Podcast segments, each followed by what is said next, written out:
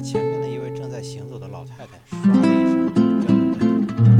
我大吃一惊，还没来得及看清牌照，那辆车呼的一声不见了，我连忙下车，之前那位老太太惊魂未定地瘫坐在马路旁边呻吟，幸好那车只是擦破了。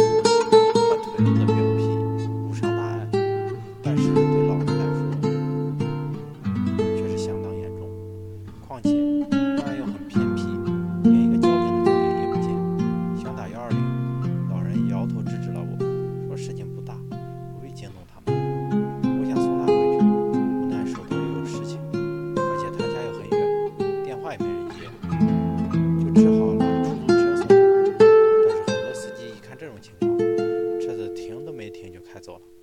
我身边也渐渐围观了很多人，我焦急起来。也就在这时，一辆出租车总算停了下来，是一个年轻而热心的小伙子。听我讲明情况，他拨开人群，二话没说，背起老人就走，给他的钱也被推死掉了。这时，周围的议论声四起，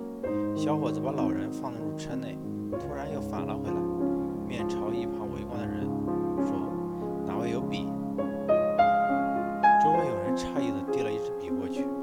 小伙子要记录什么，